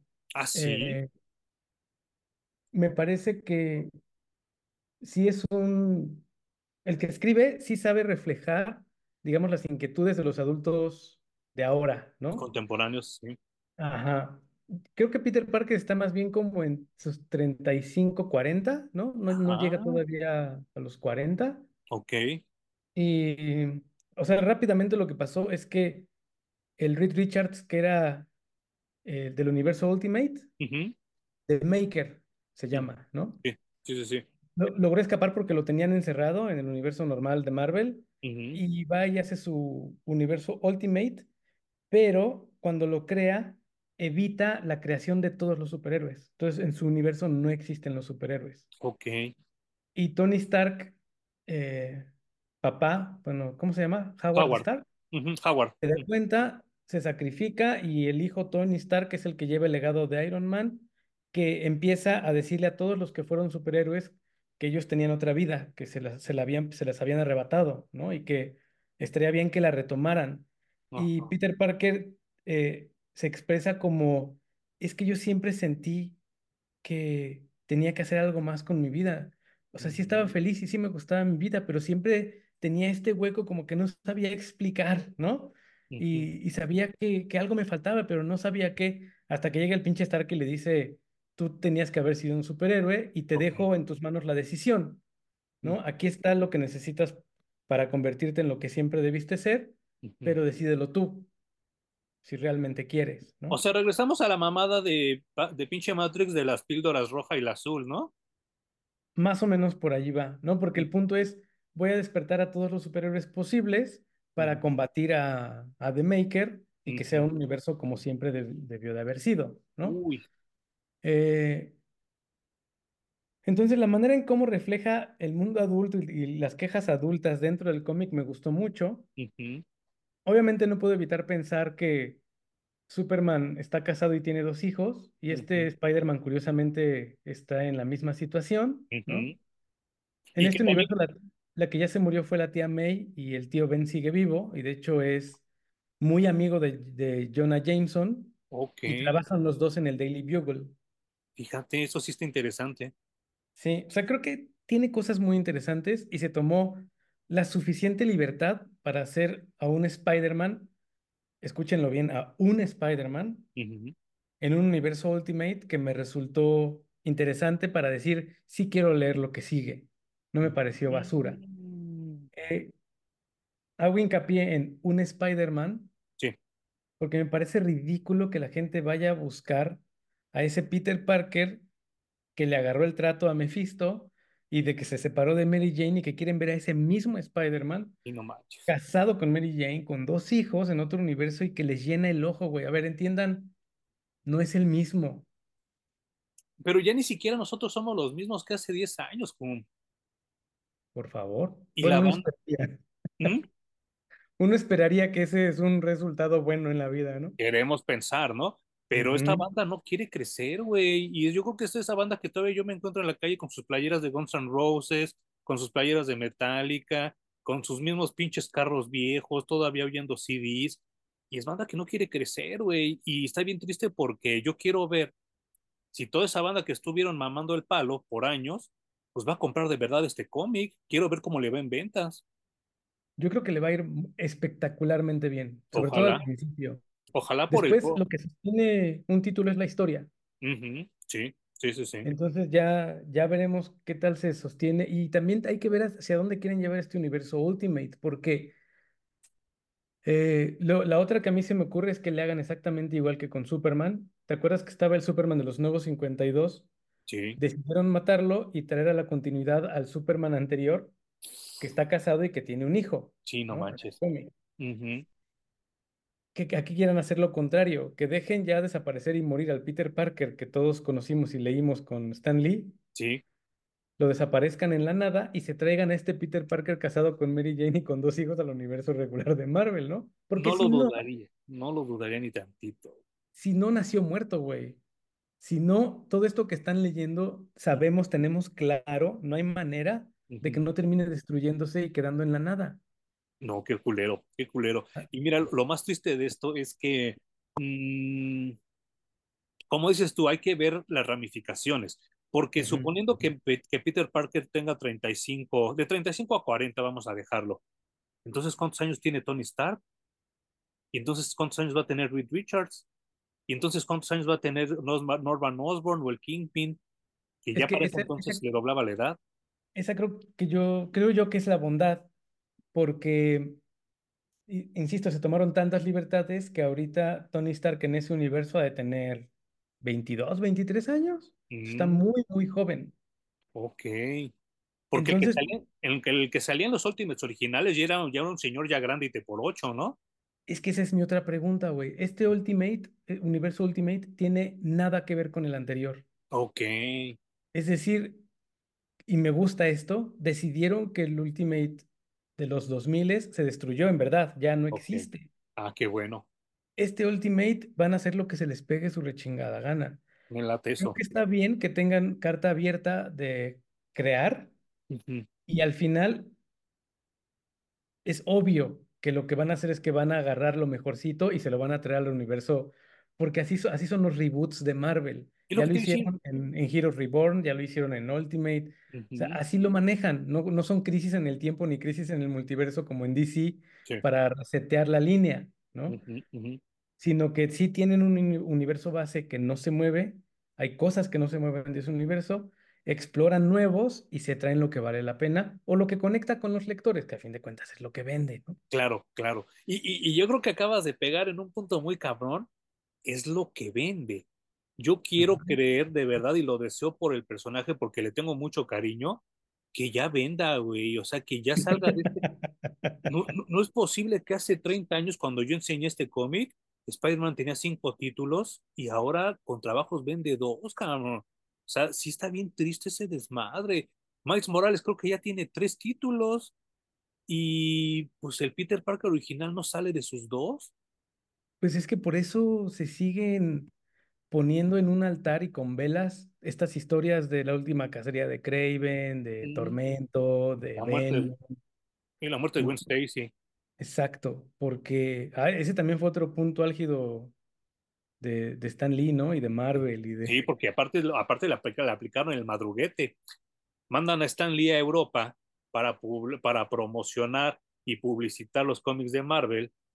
Y cuando regresa, pues ya estaba muerta Gwen Stacy y el Capitán Stacy, ¿no? Pues la pinche madruguete. Ya después hablaremos de esa historia que de verdad también la deploro, la detesto. Eh, No, güey, no, o sea, por favor, busquemos una historia que sí sea buena. sí, es lo que te iba a decir. Yo, yo, yo espero que esta, la de Spider-Man, que vamos a leer la siguiente semana, me quite Ajá. este mal sabor de boca que tengo porque sí, no, no, me da tristeza, güey, me da tristeza de verdad que este personaje que yo amé por tantos años esté tan mal, esté tan, ¿cómo llamarlo, güey? Si fuera una persona, este cómic de Ultimate Spider-Man que acabo de leer sería el que da bien. Y entonces a Ah, mí los, está que da bien, los que da bien me caen muy mal, muy mal a mí. Y no es, está tan mal expresado, ¿eh? es el pandering a más no poder de los 2000. Pero fíjate que dime, dime, dime. ahora lo que traería a la mesa es pedirte que escojas una historia buena del Spider-Man que leíste durante los primeros 300 números de Spider-Man para cerrar enero así, güey, porque no nos podemos ir en el odio. Ya ves que te había eh, sugerido la de Mad Dog World. Esa me gustaba Ajá, mucho, ajá. Igual y nos la aventamos, ¿no? Para cerrar con algo, Carajo, ¿no? algo bueno, ¿no? Sí, porque te, te iba a sugerir si cerrábamos con Spider-Man Blue, pero capaz que otra vez me, me da la pinche diarrea, ¿no? miedo. A mí también me daría miedo, ¿eh? Este, ¿con- ¿algo más que quieras decir sobre Ultimate Spider-Man 2001? Eh, no, pues como ya escucharon, se puede analizar desde muchos puntos de vista este cómic, su creación, lo que estaba ocurriendo alrededor. Creo que sí, sí veo su valor en la historia de, de Marvel y sí veo por qué triunfó. A mí no es mi Spider-Man favorito, pero sí me gustó lo que leí, sí, ujú. quizás sí seguiría leyéndolo. Eh, y pues nada, o sea, escríbanos si a ustedes les gusta, si les caga como Emanuel o si pues también les puede ser como, me, ni lo leí y la verdad tampoco le, le presto mucha atención, ¿no? Algo que tengo yo que, con- y con esto quiero cerrar esta parte del podcast, eh, es que Joe Quesada es un gran vendedor. Ese güey, no mames, de verdad, literal, salvó a Marvel. Y tres cosas que salvaron a Marvel de haber sido a bancarrota y de que probablemente todo lo que vimos no existiera ahora en 2024 Joe Quesada dice que hubo tres cosas que salvaron a Marvel en ese entonces. El juego de Marvel contra Capcom 2, las películas de X-Men y los cómics Ultimate, porque dejaron mucha, mucha, mucha lana. Y entonces eso es lo único que yo le tengo que reconocer a este universo, que sí dejó lana, dejó buena lana y que salvó a, al universo Marvel.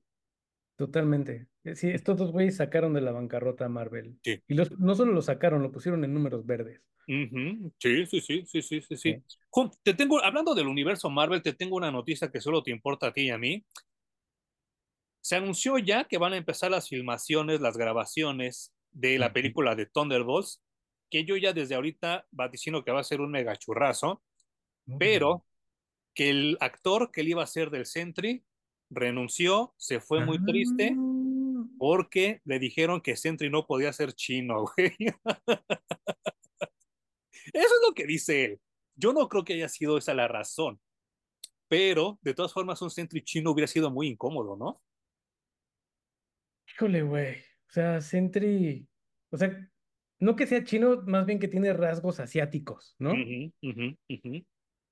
Pues hay un Superman chino. O sea, eh, creo que este, esta noticia va muy de la mano con que la siguiente película del universo de Star Wars va a ser de Mandalorian. Uh, sí, Y yo pensé que ya se habían acabado las malas decisiones y la cadena no para, güey. pero ¿ya viste cuál es la que viene después de Mandalorian? No. La película de la, Rey- de la vida de Rey, de Rey O Skywalker. sea, no mames. Es que, ¿por Esa era mi segunda ¿Por noticia que solo te importa a ti y a mí, hijo. ¿Qué manera de tomar decisiones? O sea, quiero estar en una de esas juntas nada más para dar zapes y decir, no diga pendejadas. Pero, güey, eh, yo vuelvo a lo mismo. Cuando tienes dinero, sobre todo cuando eres joven y tienes tus primeros trabajos, ¿no? Tienes dinero, te acaban de pagar tu quincena y te la acabas porque sabes que viene la siguiente quincena, ¿no? Porque en ese entonces no tienes responsabilidades ni, ni nada de ese pedo, ¿no? Pero llega el momento que creces y dices, ah, puto, tengo que guardar un pesito aquí, otro pesito por acá, mejor no me compro esto, mejor sí me compro esto. Claro. Va a llegar el momento donde a Disney y a Marvel van a empezar a contar los centavos, güey. Y van a decir, híjole, ¿sabes qué? Ya no voy a gastar en esto porque no me está dejando lana. Y con esto me refiero a que las películas de Marvel y las de Star Wars ya dejaron de hacer lana. Y ahí está lo preocupante de lo que me acabas de decir. Súper cañón. Y además, eh, en vez de explotar solo la, la fórmula de guion, ujú, estás sobreexplotando al creador, a los mismos personajes, a la misma historia. Sí. ¿Te agarras de Mandalorian para que sea tu bandera en el cine? Uh, uh, uh. ¿Por, por qué no sigues sacando la serie muy de vez en cuando? La terminas si quieres en la, en la temporada 4 Ujú. y entonces ya descubriste que lo que funciona es que te traes un buen guion. Traes un buen guionista para que te escriba un buen guion de Star Wars conciso Claro. y entonces sacas películas, pero vienen estas decisiones como vamos a sacar Thunderbolts en Marvel. O sea, Y que ni Yo estoy siquiera. seguro que lo, lo que están planteando es repetir la fórmula de Guardianes de la Galaxia. Te traes un grupo de desconocidos que tú crees que la van a pegar. Y, y, y, que esa, y que ese proyecto era sugerido para que lo dirigiera originalmente James Gunn, pero No, se man. fue. Y les dejó nada más el pinche changarro. Ahora, ni siquiera son los Thunderbolts originales, los del Barón Simo. Son los. Thunderbolts armados por sabrá Dios quién. Aquí nos van a poner a la sabrosa esta de, de Julia Louis Dreyfus, pero pues no sabemos ni qué pedos. Estos son como la tercera corta encarnación de los Thunderbolts, porque insisto, no son los, los originales que armó el Barón Simo cuando estaba el universo de Heroes Reborn, que, que era una idea excelente en ese entonces. Eh, se acaba de estrenar Echo también en Disney Plus. sí. Pero este año creo que viene Madame Web de parte de Sony. O sea, es No, que nada no. más están sacando tierra para que el hoyo sea más profundo, güey. Güey, y que tuvieron que borrar todo Daredevil, güey, y que lo tuvieron que volver a hacer de tan malo que estaba. Y que si era canon y que no era canon y que si era canon y que otra vez no es canon y que ahora sí. No, no, no, no, está muy cabrón, muy cabrón. Eh, va a ser un año bastante interesante yo, yo, yo les quiero sugerir algo. Yo como Emanuel Armas les quiero sugerir a la gente que nos escucha en el podcast, que nos ve en YouTube, eh, va a ser un año muy interesante, pero yo creo que va a ser el año donde tenemos que agarrarnos los dedos, los pulgares, para no escribir nada en Facebook. Porque probablemente ustedes han visto anuncios que dicen, ofrecemos tres mil pesos por trabajar en redes sociales. Y ahí va la gente pendeja a trabajar en esos lugares y lo que La gente que... necesitada. Híjole, sí, las dos, las dos. Pero, pero, sí, sí, pero aquí lo triste de este asunto es que te pagan por postear información falsa. Y entonces te pagan por decir, es que este producto está bien chingón y para que alguien se enoje y te diga, no, no es cierto, no está chingón. Y entonces va a venir tu otro cate que trabaja lo mismo a pelearse con ese señor, a decir, no, si estás bien pendejo, si estás chingón, bla, bla, bla. Y entonces se hace todo un hilo de peleas o a gente que le pagan por hacer eso, por encender las redes sociales, porque se peleen contigo como usuario y ahí va uno de estúpido a contestarles. ¿A qué voy con esto? Es increíble la cantidad de cosas, de comentarios positivos que he visto de, de Doctor Who, del Doctor Who bisexual. Y luego, luego se notan que, como bien dijo una vez Who, son comentarios pagados. Así que mi sugerencia para el 2024 es no se enganchen con lo que lean y de preferencia ni les contesten nada, porque va a llegar el, ay, no, la nueva de Star Wars está buenísima, ay, no, Thunderbolts está muy bueno, la mejor no. película de cómics que he visto, ah, es que esto... Sí. Así pasó con The Marvels y así pasó con Aquaman, uh -huh. así pasó con Flash, y en el mejor de los casos te estás peleando con alguien que escribe detrás de su computadora y le están pagando por eso. Uh -huh. Pero yo creo que poco a poco eso ya se está sustituyendo y te vas a estar peleando con, le voy a poner entre comillas, inteligencias artificiales programadas para pues poner puras respuestas que te enchilen y que hagan que despotriques y escribas como un imbécil enojado en cualquier red social. Entonces... Tienes toda la razón. Qué miedo, qué, qué horror, qué verdad. No, no, no, va a estar increíble, güey. Así que esa es mi sugerencia para este 2024, ¿eh? No comenten nada, no se peleen con nadie, porque de verdad estamos viviendo en una sociedad, valga la redundancia, de redes sociales que son falsas y pagadas. Así que ustedes no se enganchen, nada más ignoren esos tipos de productos. Eh, te tengo que, que, que eh, agradecer por tu recomendación de la semana pasada. Me aventé los capítulos que me faltaban de Rick and Morty y con ese incluido el que me recomendaste del final de temporada. Vete a la verga, está buenísimo.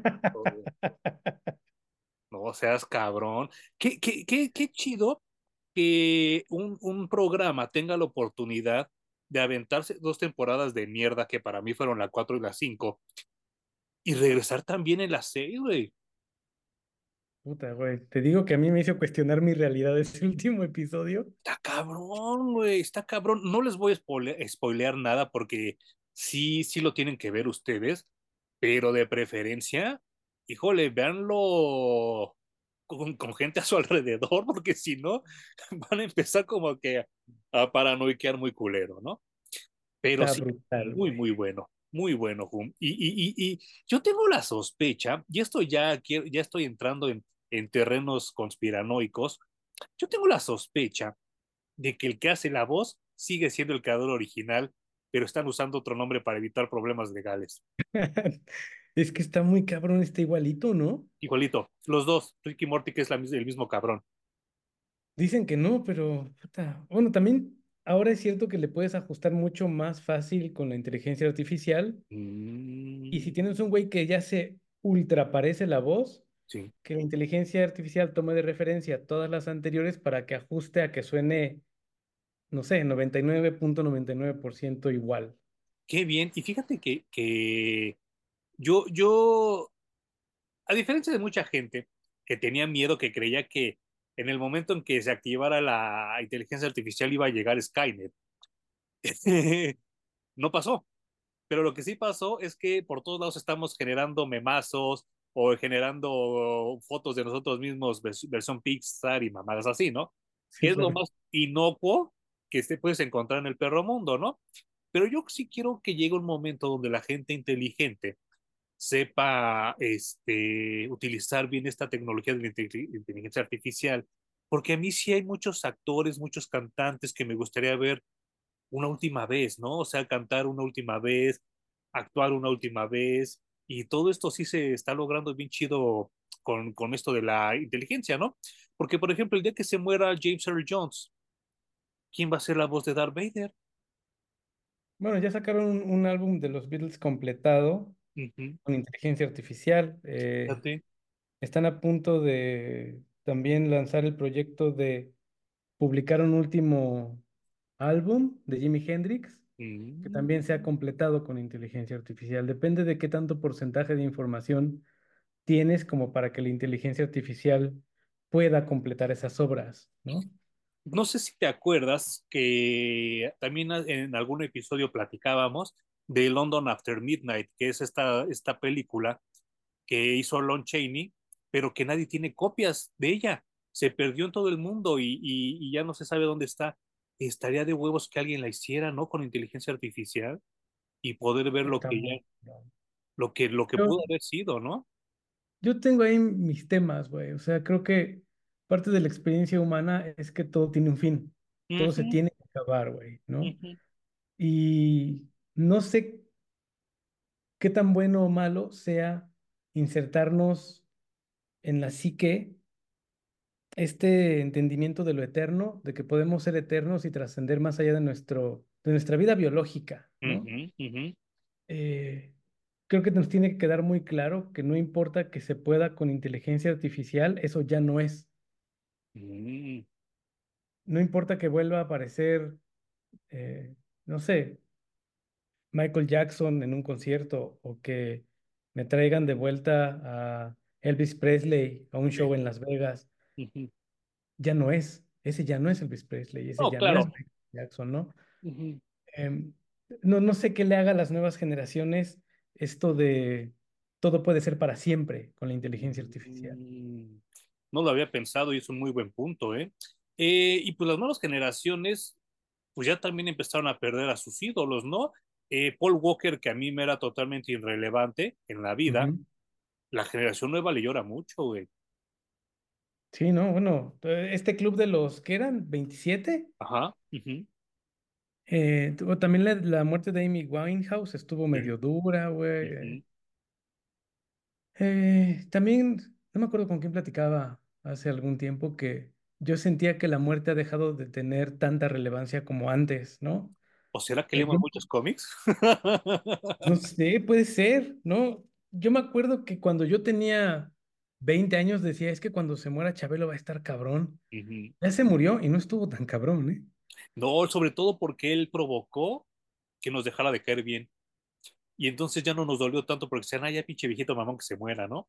Es como ahorita Silvia Pinal. José. Bueno, incluso cuando se murió Stan Lee, yo pensé que iba a sentir que se murió, no sé, mi abuelito, güey, ¿no? Y tampoco estuvo tan terrible. Y, y creo que así se han venido sucediendo varias muertes que yo pensaba que iban a estar rudísimas Ajá. y en realidad no, no, no lo fue tanto. Yo con Stan Lee sí sentí feo, pero no sentí tan feo como cuando se murió Michael Jackson, por ejemplo.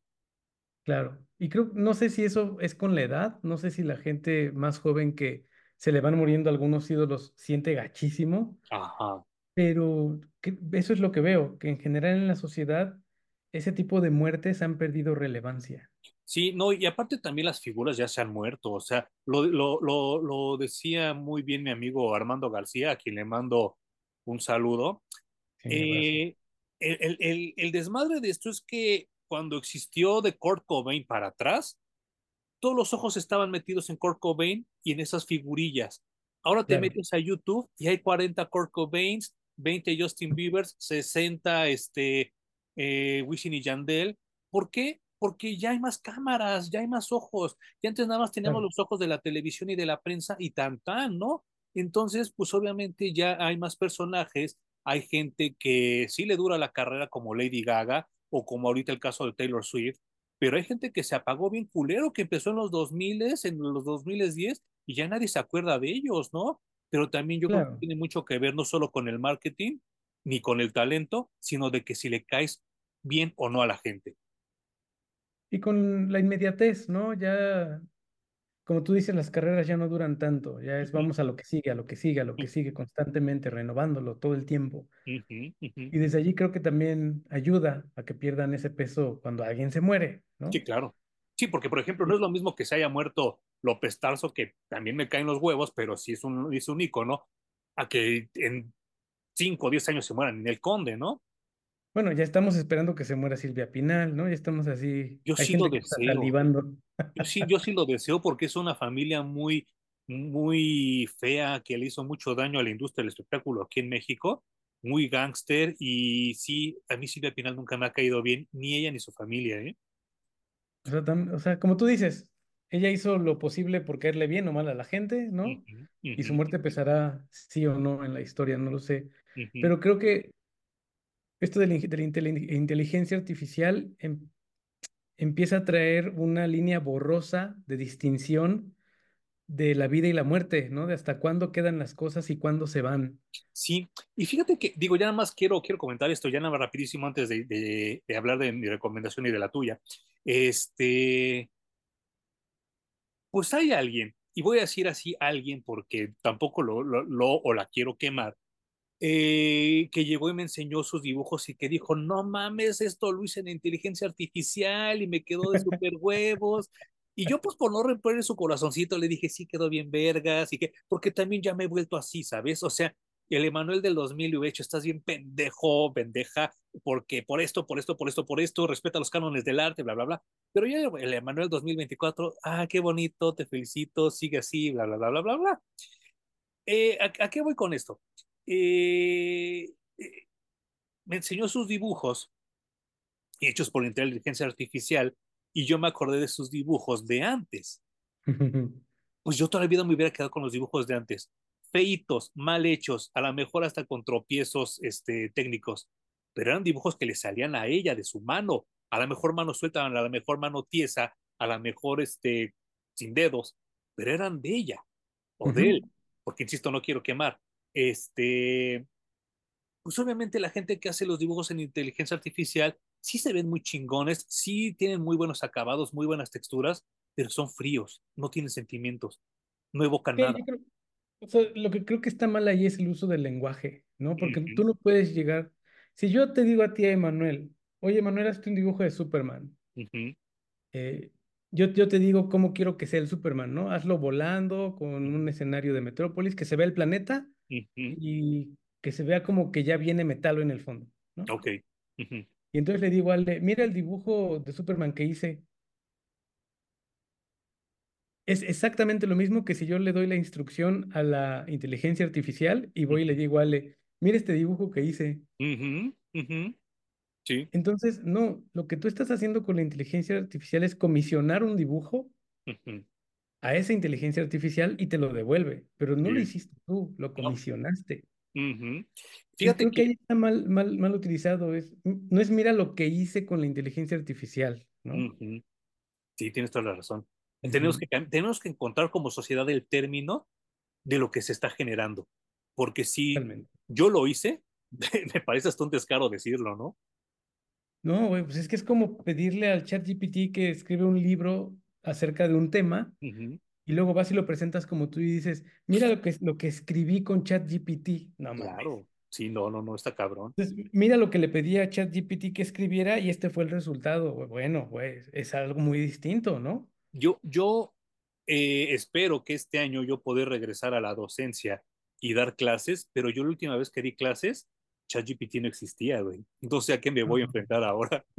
Y no existía la inteligencia artificial eh, suficiente para hacer dibujos, para mejorarlos. Exacto. Yo creo que Lo es que, mucho más válido la gente que utiliza ese tipo de herramientas haciendo su trazo y pidiéndole a la inteligencia artificial que mejore ciertos aspectos o que lo coloree, eh, no sé, explorarlo como una herramienta realmente para lo que tú haces. Sí, no, qué, buen- qué buena definición acabas de dar, ¿eh? Y sabes que también eh, lo que es una maravilla, hay, una, hay unas aplicaciones que también ya hacen un upscale de las imágenes. Mm, Eso es la chingonería del mundo, ¿eh? Porque yo todavía conservo imágenes de aquellos años del Internet primitivo, ¿eh? De, estoy hablando de finales de los noventas, principios de los dos miles, y que nunca volví a encontrar en ningún otro lado. nadie las volvió a subir, nadie las restauró, nadie las retocó.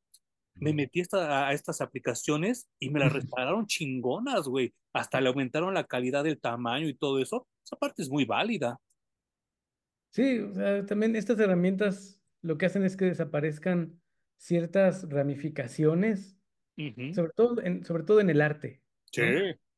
Eh, quizás desaparezcan entintadores, quizás desaparezcan coloristas, quizás desaparezcan, pero creo que no puede hacer que desaparezca todo de tajo. No, Y en el momento por el que está pasando en específico este tipo de inteligencia artificial, lo único que hace este software es aprender de todo lo que le alimentan los seres humanos, ¿no? Aprender de todos los que ya vinieron antes a dibujar con, con su manita, Sí. ya sea con pluma digital o con pluma tradicional o con lápiz, como quieran llamarle. Ujú. La inteligencia artificial agarra todo eso y con eso muestra un resultado, ¿no? Sí.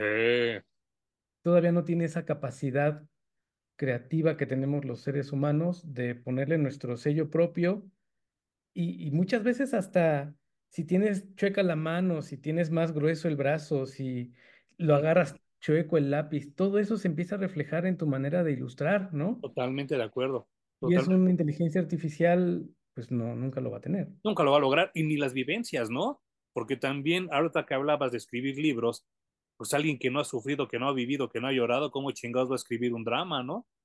Sí, o sea, tam- también creo que no nos azotemos y, y tampoco nos colguemos medallitas que no nos corresponden, como No, eso no. de, mira lo que hice con, el, con yo mira lo que Sí, hice no, yo, con yo sentí ternura. Sí. ¿De qué, perdón, qué dijiste al final? Que- que mira lo que hice con Midjourney. Sí, no, no, no, no, no. Digo, yo sentí ternura al final, pero Claro, pues, es que, es que también yo creo que eh, ser artista visual es muy complicado, cabrón. Y entonces llega el momento donde mucha gente eh, va a empezar a tirar la toalla, ya la tiró, y, y entonces, pues este tipo de herramientas hacen que por fin de su mente a la pantalla ven lo que ellos querían.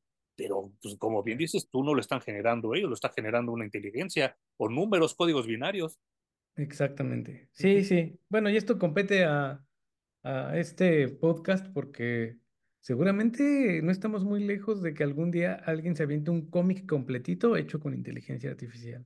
Y ahí veremos qué es lo que vende y qué es lo que no, porque también yo seguro por ahí que debe haber mucho tramposo que ya hasta la fecha sigue utilizando la inteligencia y no nos quiere confesar.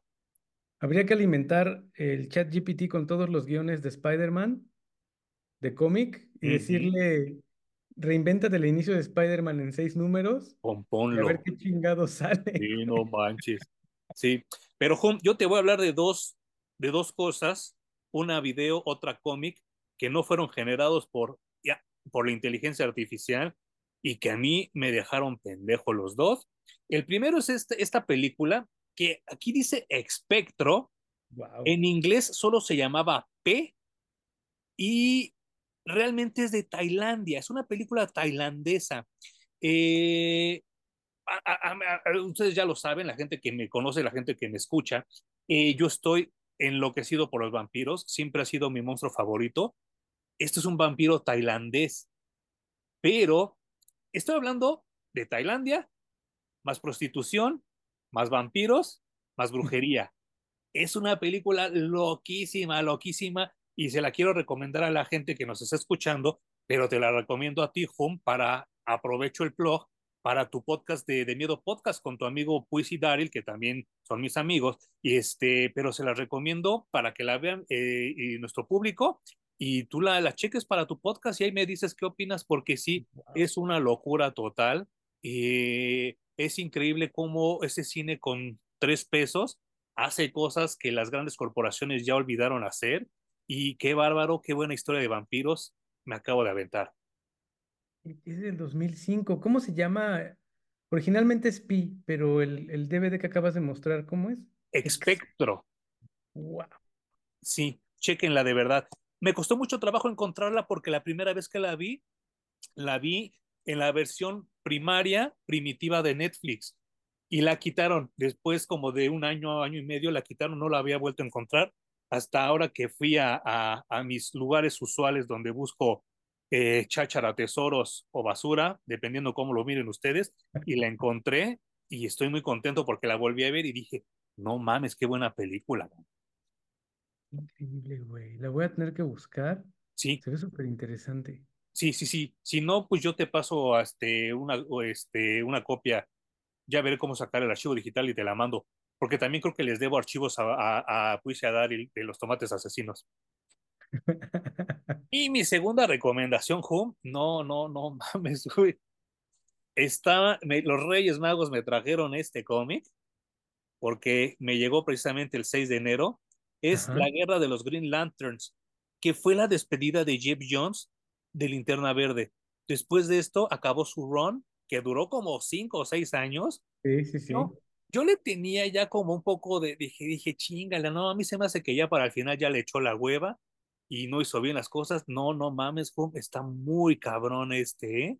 A ver si luego también nos lo leemos para, para analizarlo, pero es que aquí el problema sí sería que tendríamos que leernos todo el round de Jeff Jones porque está No, conectado a todo. Estás, no, estás loco, güey. pero yo como fan de Linterna Verde estoy muy emocionado porque obviamente entre los personajes que salen aquí, pues sale Parallax, que fue pues por el que le di, por, gracias a este personaje, el, mi canal se llama así, y hablan mucho de la inestabilidad mental, psicológica y emocional de Hal Jordan, y dirían los chavos ahora, hashtag sí soy. Hay dos que tres cosas que pasan ahí, yo así de, verga, Hal Jordan, con razón eres de mis favoritos, pero está muy cabrón, ¿eh? muy cabrón, o sea, porque eh, me, me da a entender Jeff Jones en esta lectura que pues obviamente la debilidad de linterna verde Hal Jordan pues no tiene que ver con el amarillo, tiene que ver con él mismo y que él Claro. mismo se ha puesto el pie muchas veces en muchas ocasiones y es una lectura excelente, mijo. Pues sí me dan ganas, güey, pero no, no todo el ron, porque eso es como aventarse el Doctor Who de cero a 2024 y está cabrón. Pues mira, si te, si te lo quieres aventar versión light, aviéntate nada más de Black Knight para acá, que ya es la Pues creo mi... que, que más o menos sí lo tengo cubierto, ¿eh? Eh, pero ya el final del ron ya no lo leí. Y Yo creo, leído, ¿eh? yo creo que es de las mejores épocas de Green Lantern. O sea, Sí, sí, no, y de Jeff no ha tenido mejor momento que todo ese ron. Sí, sí, sí. Quizá, quizá lo más cercano que tuvimos fue lo de Ron Mars, cuando precisamente se baja el Jordan y llega Kyle Reiner. claro. Y, pero de ahí en fuera no me puedo acordar de otra época Y, tan no, buena, ¿eh? y que duró, duró muy poquito, Muy ¿no? breve.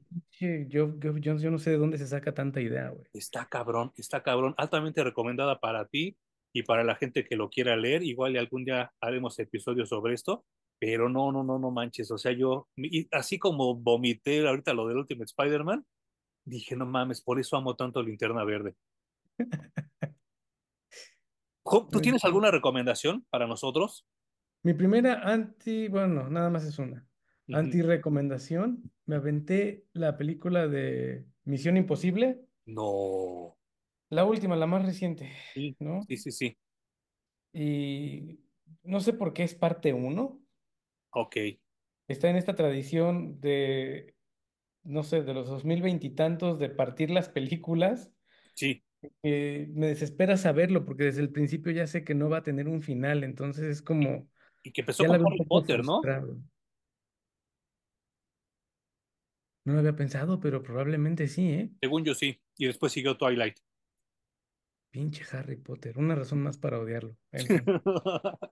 Eh, y lo- pues es que es una película de espionaje que da exactamente lo mismo que todas las películas de espionaje, güey. Sí, Es sí. otra persecución de carritos en Italia. O todas las películas de Tom Cruise, ¿no? sí, Últimamente. sí, sí, otros brincos increíbles, otras explosiones que no le pega ni una sola bala, el mismo enemigo. Un, a- abordan, ahora el enemigo es una inteligencia artificial, Ah, curiosamente, claro. ¿no? Qué original, ¿no? pero lo abordan de una manera tan light y tan tonta, tan ingenua, me parece, que dije, chale, antes eras chévere, Tom Cruise. Entonces, ujú. es una mala película. Si no la han visto, ni se le acerquen, güey. No, A y, diferencia de Top Gun, que sí estuvo buena. el- y, sí, y no, no, no, pero según la crítica y los, los taquilleros y toda esta gente que acabo de comentar en el bloque anterior, la mejor película de Tom Cruise, la mejor película de Mission Impossible. Yo no les creo ya nada. Insisto, por para favor, este nada. 24, 2024, un propósito será dejar de hacerle caso a los comentarios de Facebook y de Twitter. Bueno, le acaban de dar un contrato a Tom Cruise, Warner Brothers, para que produzca no sé cuántas películas, güey. O sea, qué locura. Pero en Sí. fin, no se le acerquen a la última película de Misión Imposible y seguramente no se le acerquen a la segunda parte. No, no, no, no, por supuesto que no. Y, y, y vaya, este, yo fíjate que esta semana, eh, a, a excepción de lo que, de lo que acabo de leer de Spider-Man, no tengo ninguna re- antirecomendación, así que me voy light, me voy así. Oye, qué chido. Ujú. Perfect. Sí, per- perfect. Sí, no fue una semana buena, ¿eh? No vi como que mucha basura. Fíjate que, que la quiero terminar de ver antes de emitir mi juicio. Pero en estas aplicaciones que también insisto que son la maravilla, se llama Free TV, encontré una película que se llama Beber de tu sangre, es mexicana. Wow. De, de verdad, creo que yo con mi iPhone hubiera hecho mejor cinematografía. Está hecha, pero con las meganalgas, está toneladas, toneladas de pornografía, está súper cachonda la película, pero no está mala. O sea, me ha entretenido, no la terminé de ver porque tenía que acabar las lecturas y, este, y unos dibujos que estoy haciendo, pero hasta donde voy, que es la mitad, chafa, culera, mal hecha, pero muy entretenida. Ya la, siguiente semana les diré si es recomendación o antirecomendación, porque hagan de cuenta que es un proyecto universitario de gente que le gusta el cine de los vampiros y ver chichis todo el tiempo. Bienvenidos sean, güey. Yo también he, visto mucho soft porn en Plex, en esta aplicación también, que Dios me los tenga hinchados en varias joyitas. Ah, por cierto, mi querido Luis Peñeres, que Dios te tenga hinchados en que Dios te tenga hinchado en billetes este 2024. Me habías pedido esa frase, te la mando con todo cariño. Que así sea, güey. Que así sea que estemos hinchados en billetes este 2024. Y este, nada más también para cerrar, ya no me quiero extender mucho, pero a mi bella Galia Gamboa que me mandó Vampirónica, volumen 1 de mi cumpleaños. Aquí lo estoy mostrando si me están escuchando en el podcast. Me mandó este cómic, este compendio de mi cumpleaños. Y pues vuelve a lo mismo, mi obsesión con los vampiros siempre va a estar. Y si es Verónica Lodge, pues el doble, ¿no? A ver si no acabo bien caliente. Ay, seguro que sí. No hay manera. Yo nada más quiero cerrar con mi, em, pues no sé, me voy a andar con cuidado, no le voy a llamar recomendación, pero ya leí los primeros números de Wonder Woman y no me molesta, ¿eh? Ok, de Tom King, ¿verdad? Estamos De hablando. Tom King. Creo, creo que sí la abordó desde un punto de vista muy de él, ¿no? La narrativa es muy de Tom King. Eh, quizás lo está politizando demasiado, pero me está gustando, fíjate. Ah, pues mira, hablando de eso y también es que sigo agradeciendo, ¿no? De mi cumpleaños y de Navidad, me, man- me- mi hermana y mi mamá y mi hermano me trajeron de Estados Unidos, ahora que fueron, este de Wonder Woman, que le tengo muchas ganas porque es Wonder Woman con vikingos, así que se me hace como un, un ángulo interesante. Y este de Wonder Woman con Conan, que también me lo trajeron de ahí a Estados Unidos por mi cumpleaños y por Navidad. Y aprovecho también para mandarle un saludo a Alex Santiago, el fan más grande de Wonder Woman de, de España. Juan, Qué chido, güey. Tienes muchos regalos. muchos regalos, sí, muchas gracias, me consiente, me consiente la gente y, y yo estoy muy agradecido porque saben que a mí la ropa, los carros, etcétera y demás me vale madre, pero los cómics es la mejor manera de consentirme. Sin duda. Juan, ¿algo más que quieras agregar en el podcast de hoy? Eh, no, lean Ultimate Spider-Man de los 2000. ¿Tus redes sociales? Ah, bueno, vayan a Parallax CR. En Twitter. Si quieren apoyar esta locura y que le sigan llegando más cómics a Emanuel para que sigamos reseñando, ahí pueden darle clic al coffee y nos pueden donar desde un dólar. No les quitamos mucho. Un dólar, que miren, ya está en 17 baros, ya no sean, no sean crueles, ¿no?